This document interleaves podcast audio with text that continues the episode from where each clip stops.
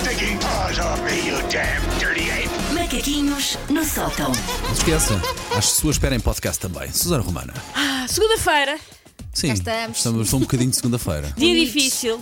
É uma realidade universal e acho que a segunda-feira foi um dia difícil. Foi patenteada universalmente por esse grande filósofo chamado Garfield. Não sei se conhecem, não sei se leram a vida e obra de Garfield. Conhecem. Segundas-feiras são difíceis. E porquê que as segundas-feiras são difíceis? Não é por causa de um gato, é por causa de um urso. É porque, em parte, os domingos são dias nos quais nós fazemos voluntariamente figura de urso. O que é que quer dizer com isto? O urso. Nós dizemos, ah, o urso. Quando chamamos urso, alguém é uma ofensa. Não, não. Um urso é um animal que se empanturra e depois hiberna. O urso é o mais esperto de todos, o urso sabe. Uma agenda de domingo perfeita.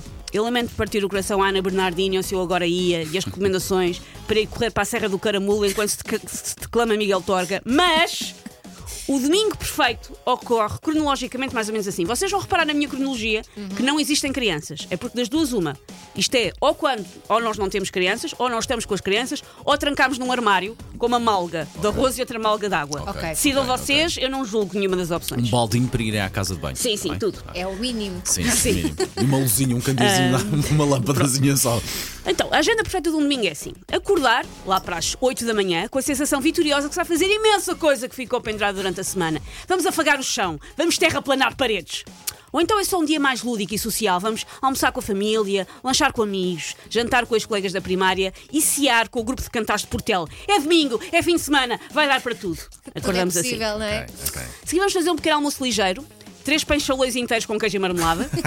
Ah, ligeiro. Aproveitamos e atacamos a panela de macarrão com carne que sobrou de jantar de quinta-feira, não se pode estragar. Domingo também é um dia de acabar com restos. Depois sabe melhor até. sabe melhor, apurou. Depois disto, fica-se com um ligeiro soninho, por isso voltar para a cama, mas só por 5 minutos. Ponto seguinte, voltar a acordar ao meio-dia, 3 horas depois, arrastar-se até ao sofá da sala, ligar a televisão, fingir que se vai ver um documentário sobre o apartheid muito bom, mas rapidamente fica-se a ver um episódio repetido do Inspector Max. Adormecer antes do cão morder o pulso do criminoso, como morde sempre. Eu um dia explico-vos porque é que o cão morde sempre o pulso do criminoso. Hoje não temos tempo, mas um dia explico-vos. Acordar todo torto do sofá às duas da tarde, ter durante breves instantes ilusão de que ainda vai dar para fazer coisas, perceber que está a dar na televisão Piratas dos Caribes e que só se viu sete vezes. Então fica-se a ver outra vez.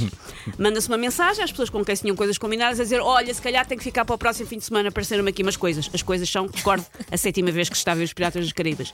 Mas não tem que se sentir culpados, porque o amigo ou familiar com quem cancelou suspirou o próprio de alívio por também poder permanecer em pijama, eh, do seu pijama dos ursinhos carinhosos.